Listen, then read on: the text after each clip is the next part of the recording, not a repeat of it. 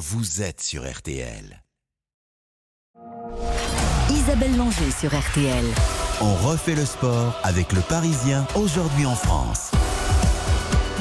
Bonsoir à toutes et à tous. C'est encore un grand dimanche soir de sport qui vous attend puisque le service des sports vous accompagne jusqu'à 23h. À 20h, vous referez la Coupe du Monde de rugby pendant une demi-heure. Puis ce sera RTL Foot avec en point d'orgue le dernier match de cette cinquième journée de Ligue 1. Lyon-Le Havre. Mais tout d'abord, refaisons le sport avec notre partenaire le Parisien aujourd'hui en France et David Opozinski qui va nous rejoindre dans un instant. Dans les 45 prochaines minutes, invités exceptionnels. Nous serons en ligne avec Abdelatif Benazi, l'ancien capitaine du 15 de France. C'est à Marrakech ou au Maroc où il est allé soutenir les siens après le terrible séisme. Il s'exprime pour la première fois. Nous parlerons bien évidemment aussi de rugby, des Bleus et de cette Coupe du Monde. Sachez que cet après-midi, les tenants du titre sud-africain ont surclassé la Roumanie 76-0 et les Fidjiens mènent actuellement 19-8 sur l'Australie. Avec nous également dans la dernière partie de l'émission, Irvin Le patron de l'équipe de France de volleyball qui revient du championnat d'Europe sans médaille à moins d'un an des Jeux de Paris. Les champions olympiques en titre ont du pain sur la planche. Bonsoir David Opodinski. Bonsoir. C'est un beau menu qui nous attend ce soir. Oui, c'est riche et copieux. Hein. En ce moment, l'actualité. On va en parler. A tout de suite. RTL, on refait le sport jusqu'à 20h. Avant d'accueillir Abdelatif Benazi, un point sur la Ligue 1. Bonsoir Quentin Vasselin. Bonsoir Isabelle, bonsoir à toutes et à tous. Euh, Monaco perd de points à domicile. Monaco perd de points. Non, Marseille perd de Marseille, points. Marseille, pardon. 0-0 de l'OM contre Toulouse au Vélodrome. Des occasions énormes des deux côtés, mais pas de but. Un niveau technique affligeant. Et Marseille qui reste malgré tout invaincu avec 9 points. Mais il faudra faire beaucoup mieux jeudi soir à Amsterdam. Euh, Monaco, en revanche, se rate à Lorient. Absolument. Les joueurs de la principauté menaient deux buts euh, à 1 contre les Merlus grâce à Golovin et Balogun, buteur dès son premier ballon avec ses nouvelles couleurs. Tout allait bien jusqu'à l'égalisation de Romain Fèvre à la 98e minute. Un match marqué par la rentrée de Benjamin Mendy à la 70e minute. Il a été très chaleureusement accueilli par le public lorientais. Les autres affiches concernent la lutte pour le maintien. Nantes sort de la zone rouge, victoire 1-0. Des Canaries sur la pelouse de Clermont grâce à une magnifique frappe de Moses Simon au 35 mètres. Premier succès de Nantes cette saison. En revanche, Clermont ne décolle toujours pas avec un point en 5 matchs. Match nul de partout entre Strasbourg et Montpellier qui menait pourtant 2-0 grâce à Casery et Nordin. Delaine et Motiba ont égalisé pour Strasbourg. Enfin, Brest s'impose à Reims 2 buts à 1 avec des buts de Camara et Les Melou. Brest, c'est la surprise de ce début de saison et deuxième de Ligue 1 ce soir avec 10 points. Ils en auront bien besoin pour se maintenir dans l'élite. Et ce soir, Lyon reçoit le Havre au Parc Un match à suivre dans RTL Foot avec Eric Silvestro, Johan Rio, Baptiste Durieux à partir de 20h30. Et le coup d'envoi 20h45. RTL. On refait le sport. C'est ma maison, la maison de ma famille. Ça a été un très grand choc ici. Ma mère est morte. Je n'ai pas de mots pour euh, décrire ce que je ressens. C'est très dur. Il y a tout le monde qui vient déposer ici, soit de, la- soit des, des- des choses aussi basiques que les- des couvertures, euh, des, des pulls, des chaussettes. Ça paraît con, mais il fait très très froid là-haut. Bah, je- J'aide un peu tout le monde. Bah, on a commencé, on était, on était 8. Petit à petit, ça a commencé à augmenter, augmenter. Aujourd'hui, on était plus de 200. C'est un travail d'équipe. Le, le gouvernement, les ONG, les associations, la société civile, les artistes aussi. Ça fait une espèce de chaîne extrêmement organisée et solidaire. Ça me rend davantage fier d'être marocain. Interview recueillie au Maroc par l'un de nos envoyés spéciaux, Gauthier de Lombugard. Jamel Debbouze, comme de nombreuses personnalités, se mobilise depuis une semaine au Maroc pour venir en aide aux sinistrés. C'est le cas également de notre invité, l'ancien joueur de rugby franco-marocain, Abdelatif Benazi. Bonsoir Abdelatif. Bonsoir. Merci d'avoir accepté notre invitation. Vous êtes en direct de Marrakech parce que dès que vous avez appris la terrible nouvelle, juste après la victoire du 15 de France sur les Blacks en ouverture de la Coupe du Monde, vous avez estimé que votre place était auprès des vôtres. Oui, c'était tout, tout naturellement de répondre à cet appel de solidarité. En tant qu'enfant du Maroc, né ici, euh, ayant toute son enfance et son adolescence ici, je ne pouvais pas rester les bras croisés. Donc, euh, modestement, dès le lendemain de la victoire contre euh, les All Blacks, j'ai pris l'avion pour rejoindre cet élan de solidarité qui est ici, qui s'est organisé dès la première minute.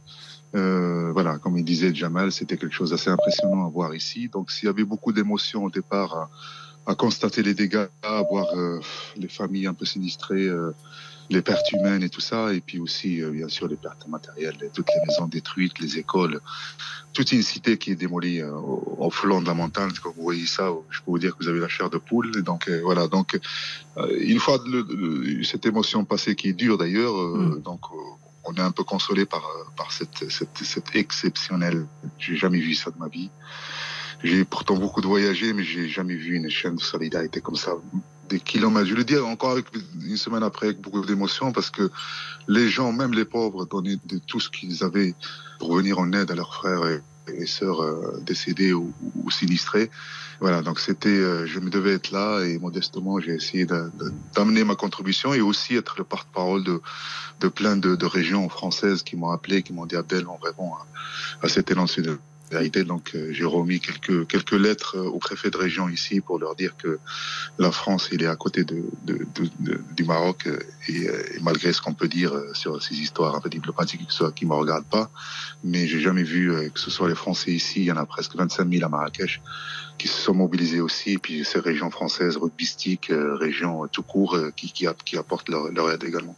David Opozinski. Oui, bonsoir Abdel. Euh, on, imagine votre émotion. Euh, justement, vous disiez que c'est une situation qui, dure et qui est appelée à durer.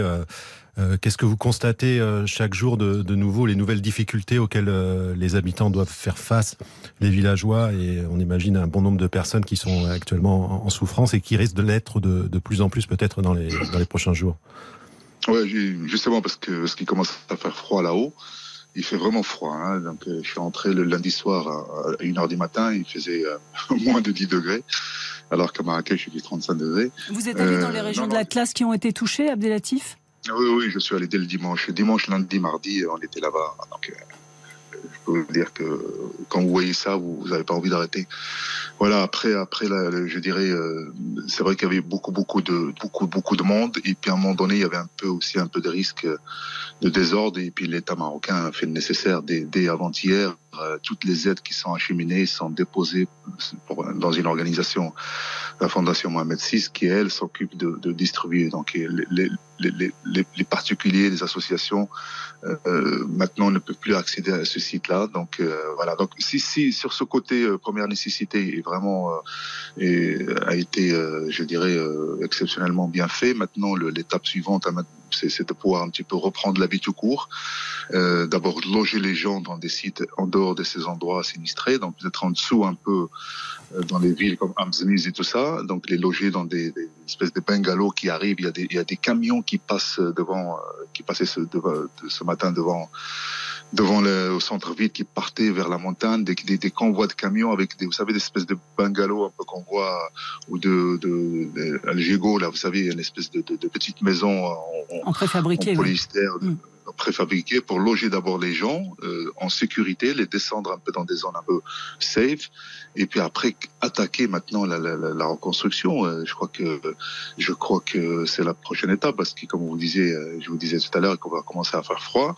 Et puis surtout, surtout, les enfants ont été pris déjà, euh, ils ont été pris euh, en charge pour pour la scolarité, donc ils sont dans des espèces de de salles aménagées, des grandes tentes qui avec avec des associations, des professeurs qui la, vie continue. Donc malgré le, le malheur, c'est ça qui est exceptionnel. Donc beaucoup de gens sur place acceptent. Ils disent ici c'est Maktoub, ils disent c'est le destin. Mm. Je vis des personnes qui ont tout perdu mais qui ont le sourire. C'est ça qui c'est une bonne leçon à nous, nous qui se plaignons tout le temps des petits détails, des personnes qui ont perdu leurs enfants, leur, la femme et, les oncles, il n'a plus rien, il a le sourire, il dit j'accepte ce qui m'est arrivé et maintenant il faut que les choses continuent, continuent. Donc j'arrête un peu tous ces polémiques. On voyait les images à Marrakech détruit, Marrakech est à 99% euh, exceptionnellement belle.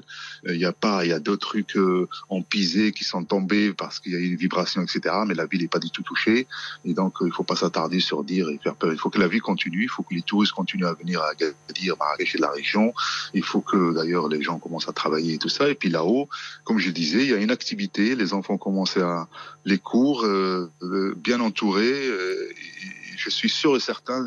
J'ai même raté ce matin mon avion parce que j'allais rentrer pour aller voir Angleterre-Japon à Lille. J'ai raté mon avion à cause de ces convois qui m'ont bloqué un peu pour aller à l'aéroport, mais c'est pas grave, ça c'est un détail. Mais euh, mais je suis apaisé, apaisé intérieurement parce que parce que ce qu'il va y avoir dans le futur, cette mobilisation nationale et internationale, on verra meilleur. Comme, comme ce qui est arrivé en 2004, à, vous savez, à El Osima. C'était pas loin de là où j'étais né. J'ai accompagné la Croix-Rouge française, la Croix-Rouge française, et, on est revenu euh, huit, mois après. Et puis tous ces gens sinistrés, ils ont leur logement maintenant. Donc c'est ce qui va se passer dans le futur. Ça va être un peu long, mais ce qui est sûr, c'est se descendre ces personnes qui sont en montagne vers en bas, les loger, les, faire occuper, les faire travailler, les enfants les, faire étudier et puis laisser, laisser les, organisations euh, travailler euh, avec un programme antisismique qui, qui est prévu, je pense que et dans quelques années, on verra une région très belle. Quentin Abdelatif, il y, il y avait un problème aussi au niveau de l'acheminement de l'eau. Comment est-ce que ça, ça s'est amélioré, si ça s'est amélioré par rapport à cette situation? Non, non. Alors, au-delà de, je pense que ça a duré 24 heures cette histoire parce qu'il y a des endroits qui sont inaccessibles. Quand je dis inaccessible, je l'étais moi-même. On est monté en, en voiture, en 4x4. On est descendu. On a rempli une quinzaine de mulets pour aller dans les montagnes. Il y a des endroits, effectivement, où ils sont pas accès parce que même les tracks ou les, grands engins ne peuvent pas les dégager. Mais les gens sont allés. Les gens, au jour d'aujourd'hui, enfin, ça a duré 24 heures. Donc maintenant, il y en a trop. Quand vous amenez, vous acheminez les produits comme cité, c'est ça qui est exceptionnel. Ils disent, écoutez, on en a pas mal, euh, on va donner au village à côté. Il y en a. Donc, sur ce côté-là, il y en a des surplus. Il y a des surplus qui est même stocké en dessous. Voilà. Donc, il n'y a pas, il y a pas de, il y a pas, il y a pas de manque d'eau ou de, de produits pour cité. Ce qui m'inquiète, c'est le froid.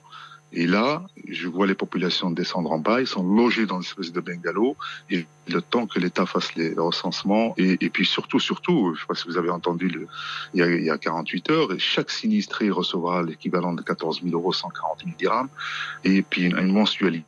Donc euh, tout ça, c'est quelque chose qui est, qui, qui est exceptionnel pour, pour ces gens-là, mais c'est le minimum, bien sûr, quand on a tout perdu.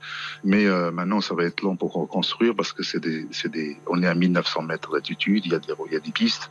Ouais, il faut que l'État hein. passe. Voilà, voilà. Donc il faut, il faut que ça prenne du temps, mais les, le, premier, le premier point, c'est mettre ces gens-là à l'abri de, de, de, des rechutes, enfin, parce que les bâtiments commençaient à tomber, et puis, de, et puis de les mettre en sécurité, et puis surtout les occuper, notamment les enfants. Euh, Abdelatif Benazi, comment la famille du rugby peut venir encore en aide au Maroc? Bah, écoutez, il y en a qui se mobilisent, euh, il y aura des matchs où, qui vont organiser. Euh, vous savez, rien que la minute de silence qui a été faite avec nos amis libyens, il ne faut pas les oublier aussi, parce qu'on parle beaucoup de Maroc aussi, mais les il y a aussi inondations là-bas. Voilà, donc euh, rien que cette, cette pensée, c'est déjà beaucoup. Mais bien sûr qu'il y a, bien sûr que avec le temps, la Croix-Rouge française, la Fondation française, plein, plein d'organisations, plein d'ONG ont fait le nécessaire. Il y a cette émission qui s'est passée dans la CIS qui ont ramassé beaucoup d'argent aussi. Donc tout ça, ça va être acheminé. Je, voilà, l'essentiel, c'est que il y a, il faut avoir juste une pensée pour ça. Vous savez, on dit ici, rien que, rien que quand vous mettez le cœur et que vous mettez la, pensée, c'est déjà beaucoup. Mais après, euh, après les choses ici vont s'organiser. Je suis pas du tout inquiet. C'est un pays qui est développé. C'est un pays qui je disais, qui a une, sa Majesté le Roi, dès le premier jour, il a mobilisé, il a fait un communiqué, il a, tout, est réparti, tout est organisé. Donc voilà, il y a, pas, à s'inquiéter parce que il y a pu avoir une différence de regard de l'extérieur, mais quand on est sur place, on est assez impressionné et fier surtout de, cette avancée. Et puis le, les, sinistrés eux-mêmes le disent, qu'ils sont fiers d'être bien entourés, bien encadrés, qu'ils vont, vont avoir ce qu'ils vont avoir dans le futur. David oui.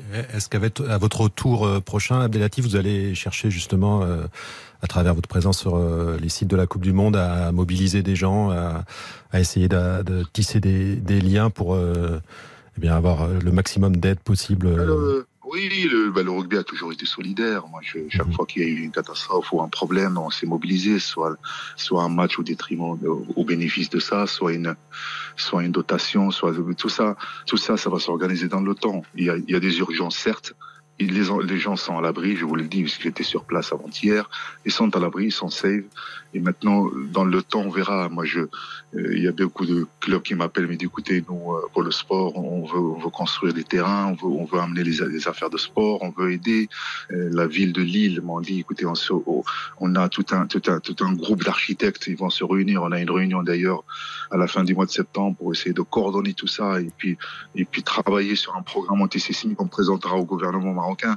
Voilà, donc il y a plein de choses qu'on peut se faire. L'essentiel, c'est qu'il faut aller, il y a des étapes, des étapes d'abord mettre les gens en sécurité, les problèmes de première nécessité qui ont été réglés, et maintenant les reloger les gens pour qu'ils puissent être euh, sans inquiétude, et puis le reste se fera dans le temps et le rugby jouera son rôle. C'est pour ça que j'aime ce sport, le sport de, solidarité a toujours, il y a toujours.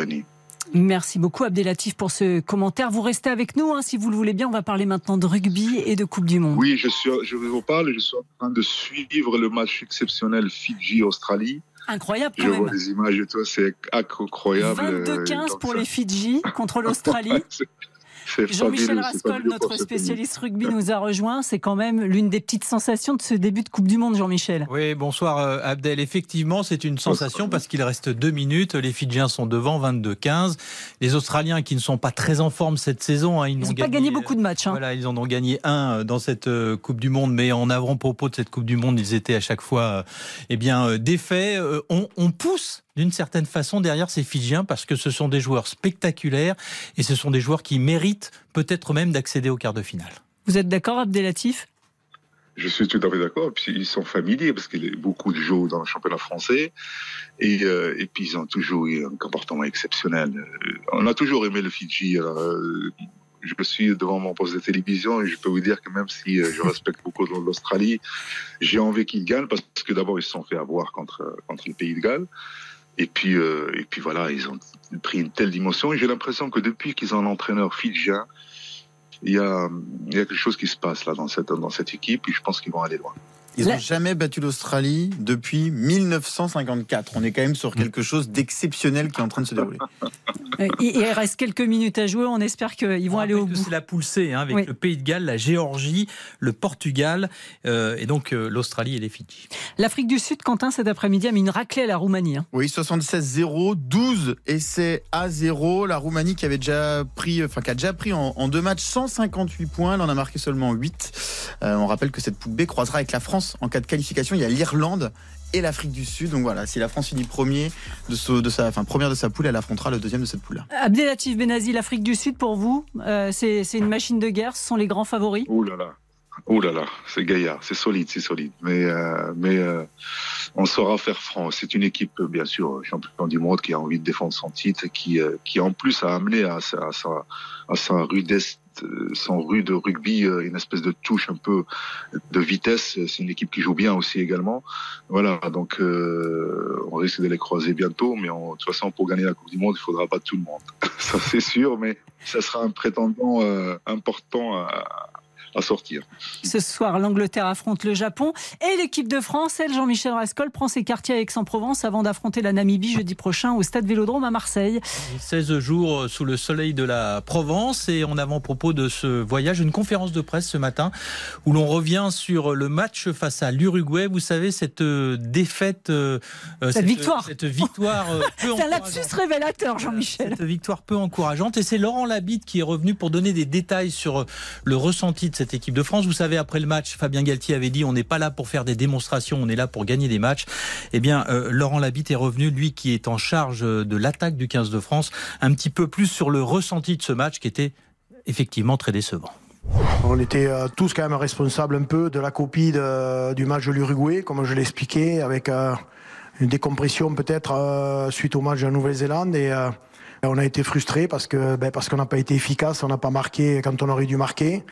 Ben, les équipes nous étudient, euh, comme on l'a dit aussi, je pense plus que par le passé. Euh, Aujourd'hui, on voit bien ben, qu'elles créent des animations ou, des fois des, même des systèmes sur des matchs euh, qu'ils n'utilisent pas d'habitude. Et, et, donc ça, il faut aussi s'y adapter et s'y préparer. Et ensuite, après, je crois que notre attaque aussi euh, n'aide pas la défense. Euh, je l'ai dit et répété, encore euh, sur le match de l'Uruguay, 17 ballons perdus dans le jeu, 5 dans les rucks, 7 au contact. Donc forcément, on se trouve dans des situations difficiles pour se rétablir défensivement. Et ça aussi, c'est quelque chose qui fait qu'on se retrouve en difficulté défensivement à cause de notre attaque. Et dans les coulisses du 15 de France, Laurent Labitte, à vous aussi, regardez tous les matchs et bien sûr ceux de l'Irlande et de l'Afrique du Sud. Alors comment envisage-t-il la suite? Ça réponse. C'est vrai que euh, quand on voit aussi la, prestation encore de l'Irlande hier soir, euh, ben, euh, on, sait qu'ils sont capables d'être à ce niveau-là tout le temps. Nous, on sait qu'on est capable aussi d'aller très haut. Contre ces adversaires-là. Et on sait aussi ce qui nous guette contre des adversaires moins huppés, à partir du moment où on ne respecte pas justement l'engagement, l'agressivité, nos principes de jeu, que ce soit en attaque, en défense. comme je l'ai dit, on a un plan et on sait que pour nous, on avait un match d'ouverture, le match de l'Italie, bien sûr, et ensuite ce qui va nous amener vers trois gros matchs euh, toutes les semaines enchaînées. Et, cette compétition, on sait qu'elle est très dure et très exigeante, notamment à la fin. Donc euh, voilà, pour l'instant, c'est la victoire qui nous intéresse et surtout le contenu. Et, aujourd'hui, euh, on est, on est un peu frustré du contenu. on a été bien sur la deuxième mi-temps Nouvelle-Zélande et pas bien contre l'Uruguay, à part 20 minutes. Donc c'est trop peu, bien sûr, pour l'instant, avec ce qu'on ambitionne. Voilà pas de langue de bois, là. Hein. Non, non, pas de langue de bois de la part de euh, Laurent Labitte, mais cette équipe, on le sait, elle est programmée pour gagner et elle connaît, euh, en tout cas en termes de spectacle, quelques petits euh, problèmes. Abdelatif Benazi, est-ce qu'on doit s'arrêter au match de l'Uruguay ou, ou est-ce qu'on doit faire vraiment confiance à 100% à cette équipe dont je le disais, qui est programmée pour gagner? Non, il faut faire confiance à cette équipe à 100%. N'empêche qu'il faut quand même faire, euh, faire un point sur cette euh, contre-performance. Euh, et je crois que dans cette Coupe du Monde, il faudra respecter toutes les équipes. Vous savez, des équipes comme le rugby, c'est peut-être la seule possibilité une fois tous les quatre ans de se montrer un peu sur le plan mondial. Donc, en termes de motivation, je vous dis pas comment ils vont être. Et donc, si vous rentrez un petit peu avec le minimum, je dirais, euh, que, que vous respectez pas les bases, les fondamentaux, etc., ben vous êtes surpris un petit peu, comme ça s'est passé. Donc, c'est une leçon à retenir. Mais je suis sûr et certain qu'on en saura tirer les enseignements. Et puis après, repartir de plus belle. On, a gagné quand même, il faut dire, même s'il manquait un peu le point de bonus. Mais je pense qu'il y avait, comme il disait euh, l'entraîneur, la bite, euh, il y avait un peu de précipitation, il y a un peu de décompression après le All Black et tout ça. Je pensais qu'on était un peu au-dessus de ça depuis quatre ans, qu'on a on était un peu plus mûr. Mais vous savez, les joueurs qui n'étaient pas titulaires un petit peu contre le, le All Black voulaient peut-être un peu montrer un peu plus euh, sur le plan individuel. Mais je crois que c'est une leçon à retenir. C'est un, c'est un signal d'alarme, mais n'empêche que ça n'empêche, enfin, ça, ça enlèvera pas l'ambition de l'équipe de France d'aller jusqu'au bout et de gagner la Coupe du Monde, je sais. Abdelatif, la, la, la, clé, euh, c'est cette gestion physique, non euh, On voit l'importance, et vous parliez éventuellement de l'affrontement à venir contre l'Afrique du Sud, ce soit en quart ou, ou peut-être plus loin, mais euh, c'est essentiel, non pour, pour réussir à la fin, c'est de gérer au maximum et presque au quotidien l'état des troupes. Écoutez, je préfère avoir notre programme et notre poule à nous que ce qui va se passer pour l'équipe d'Irlande. L'équipe d'Irlande, ils vont jouer l'Afrique du Sud, Derrière ça, il y a un quart de finale. il y a que des gros matchs. Et, euh, bien sûr l'Écosse.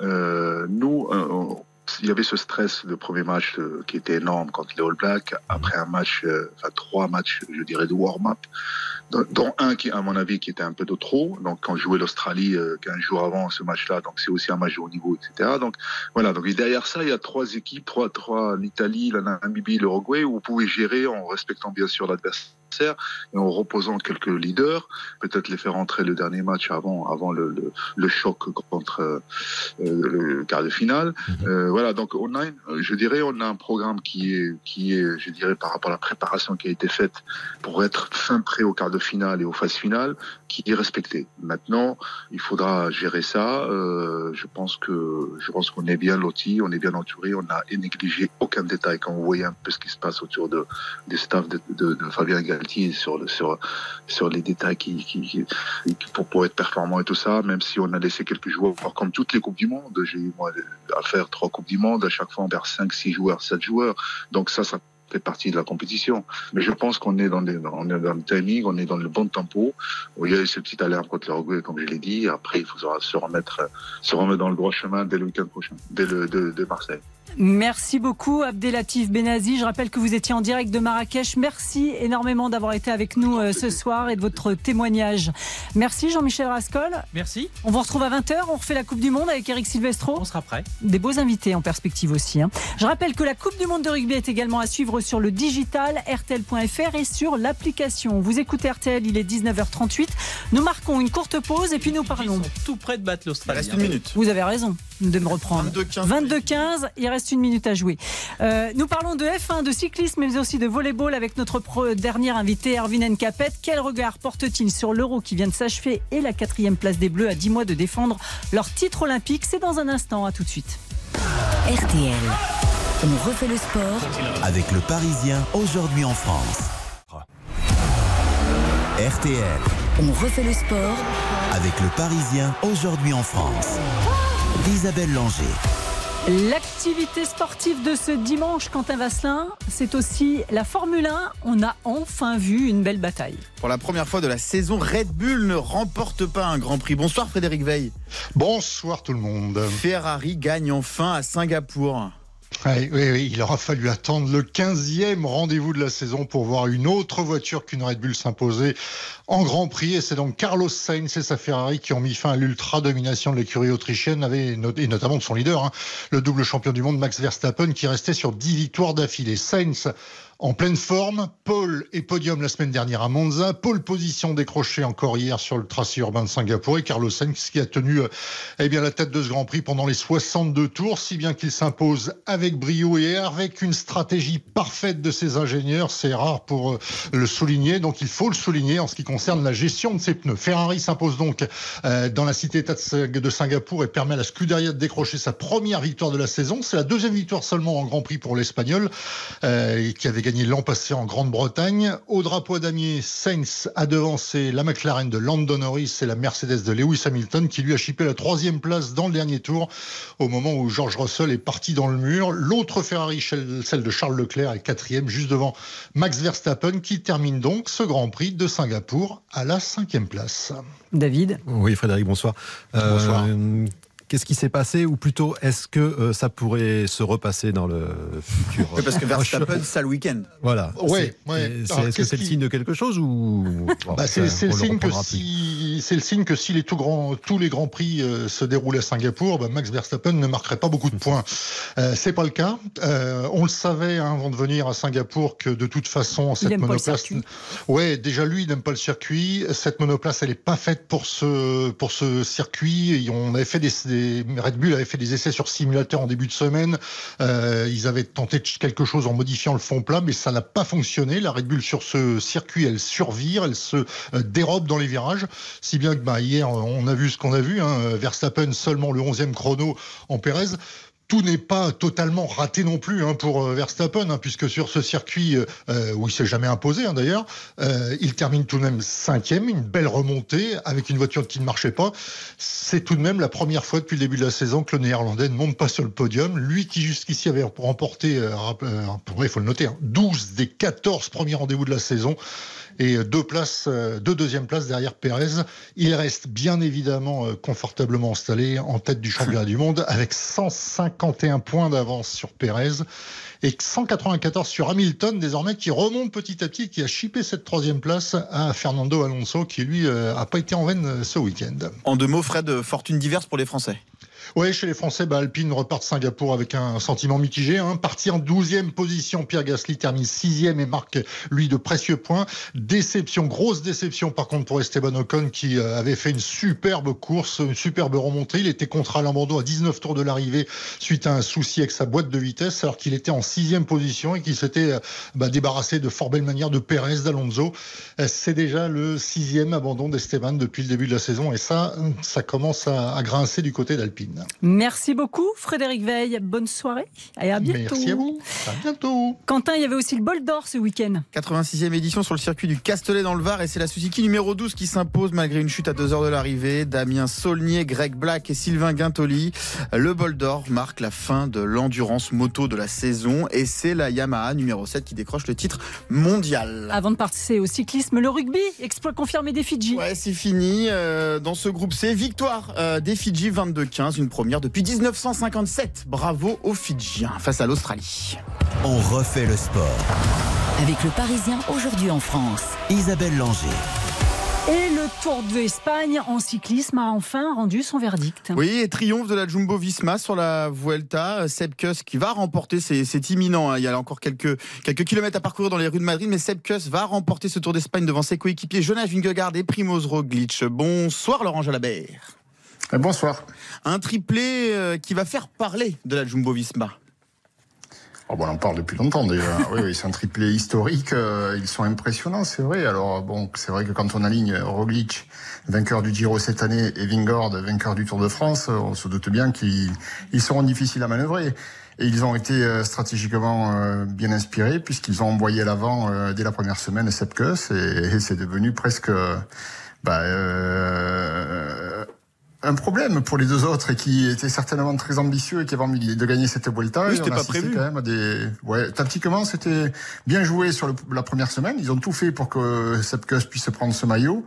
Et ensuite, on a eu le sentiment même que, ben, à l'interne, euh, ben, les choses n'étaient pas claires et qu'on essayait euh, entre les trois de, de jouer la victoire sans respecter forcément le leader. David Opozinski. Oui, bonsoir Laurent.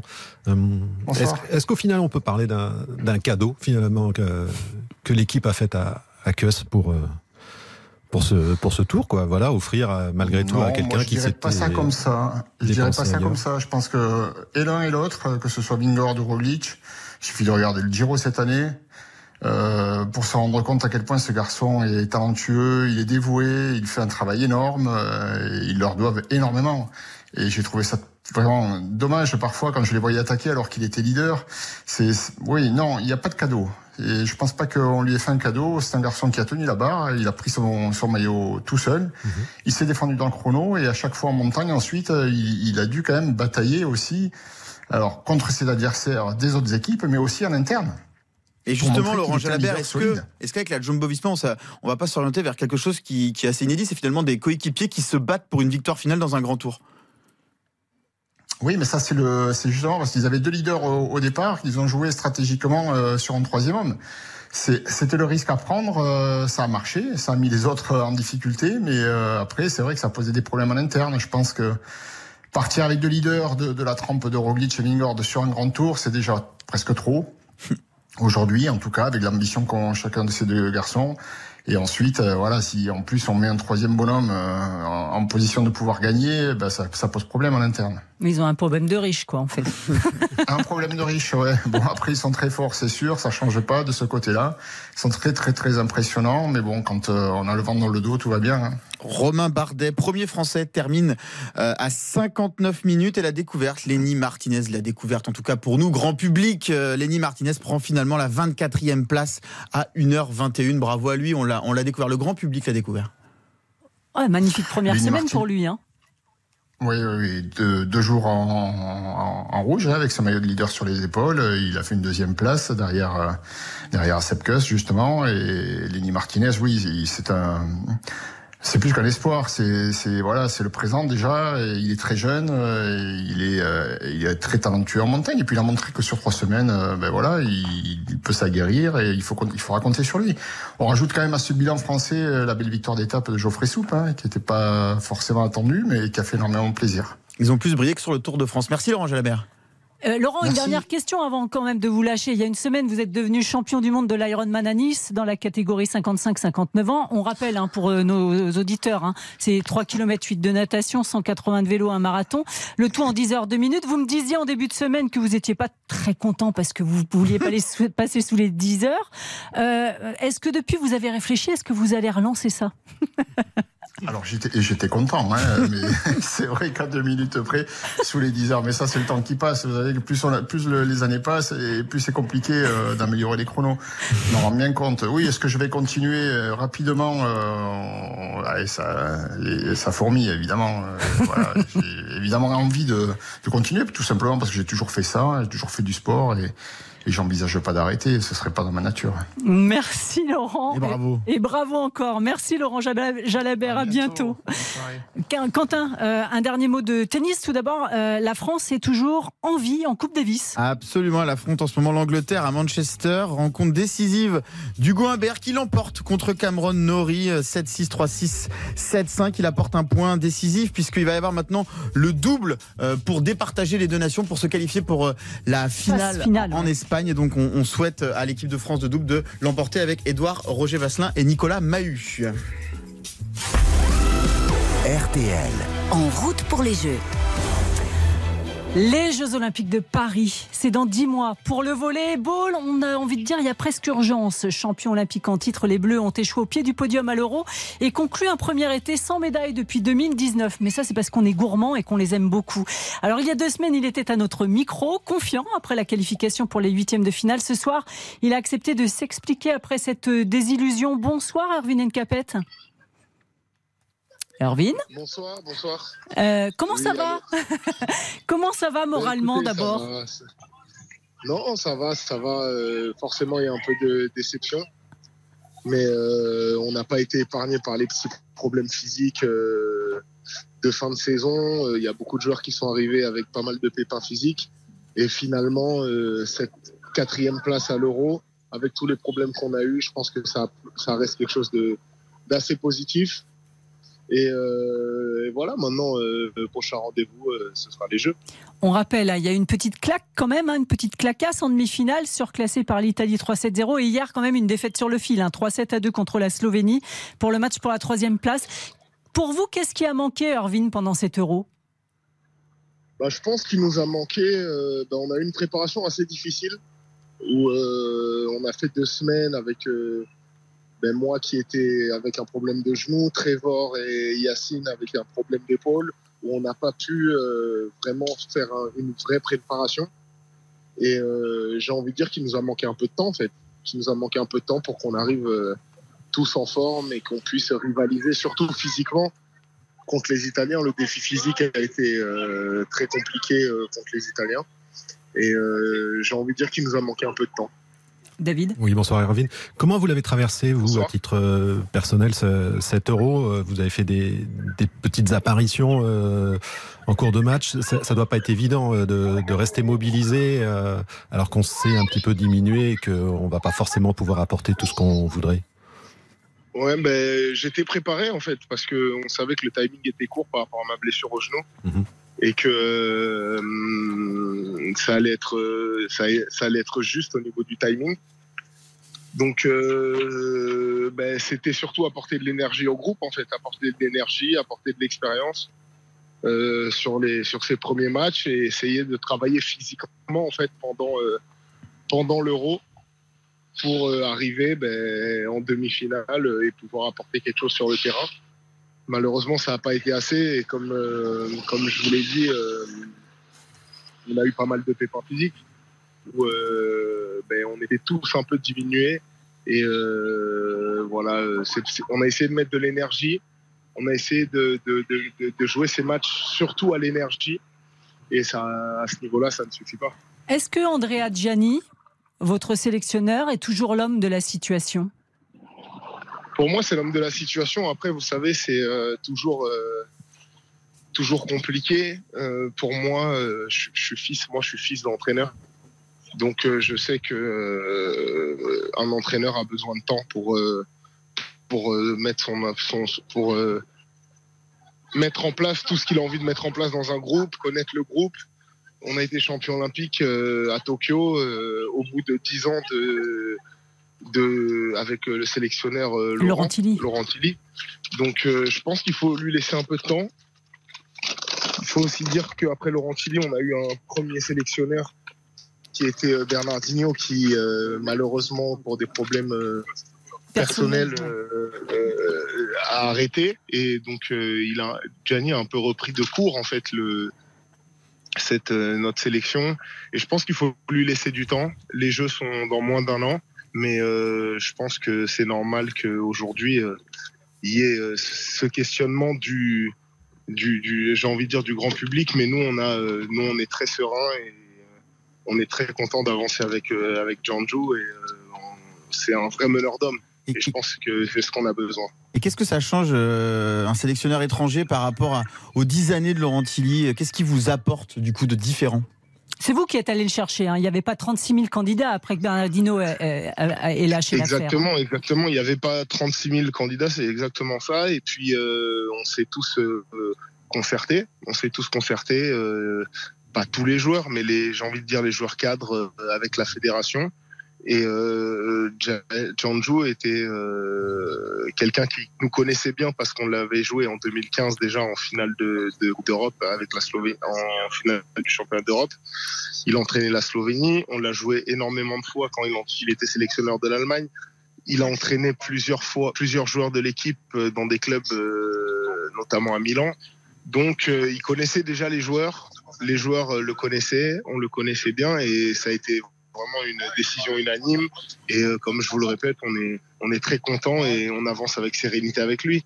C'est ce qu'il apporte euh, en plus. J'ai envie de dire que par rapport à Laurent, c'est un, bon, un meneur d'hommes comme Laurent. Après, il a encore cette, euh, il est encore joueur dans sa tête. C'est quelqu'un qui a tout gagné comme joueur. Et il nous, il nous challenge. Il nous challenge. Aujourd'hui, c'est jamais simple de récupérer une sélection qui est championne olympique et de, de, de créer des nouveaux, de, cette nouvelle envie. Et euh, il arrive à nous challenger. Je pense que, je pense vraiment que c'est la personne euh, qu'il nous faut, euh, qu'il nous faut aujourd'hui. Après, c'est comme dans toute, dans toute équipe, il faut laisser le temps. Il faut laisser du temps mais je suis sûr que ça va, ça va bien se passer. Et pour préparer ces Jeux, Erwin, vous vous exilez à Ankara, en Turquie, vous quittez le championnat italien. vous commencez quand là-bas? Ben Moi, je pars dans une semaine je pars dans une semaine à Ankara. Après, vous savez, il y, a il y a des équipes qui ont un tournoi de qualification aux Jeux Olympiques euh, qui, qui commencent dans 10 jours. C'est le cas de la Pologne qui est euh, championne d'Europe, non? Non, de la Slovénie. C'est le cas de la Slovénie, c'est le cas de l'Italie, c'est le cas du, du Brésil, c'est le cas de, de, toutes les équipes sauf nous. Au moins, vous êtes peinard sur ce truc-là. Vous êtes qualifié d'office en tant que pays organisateur. Exactement. Donc, ça va, la saison va commencer le 21 octobre. Ça va me permettre d'avoir un bon mois pour euh, bien me préparer euh, physiquement pour commencer cette saison. Il va falloir être au top physiquement. On vous a quelquefois reproché votre léger surpoids. Ouais, non, mais c'est ça. Après, euh, après euh, c'est quelque chose sur, euh, sur lequel je me bats. C'est un combat de chaque jour. Hein. c'est un, peu comme Teddy Riner. Et c'est ça, exactement. et c'est un combat de tous les jours. Ça va être, ça va être le, mon combat principal cette année. Arriver, arriver à, mon, à mon poids de forme pour les Jeux et arriver en forme physiquement sans, sans blessure. Non. Pour nous quitter, Erwin, je, ne résiste pas au plaisir de faire entendre à, nos auditeurs votre dernier clip, la musique du dernier clip qui est sorti sur YouTube avec le rappeur Koulibi. C'est vrai C'est sorti avant-hier. Hein.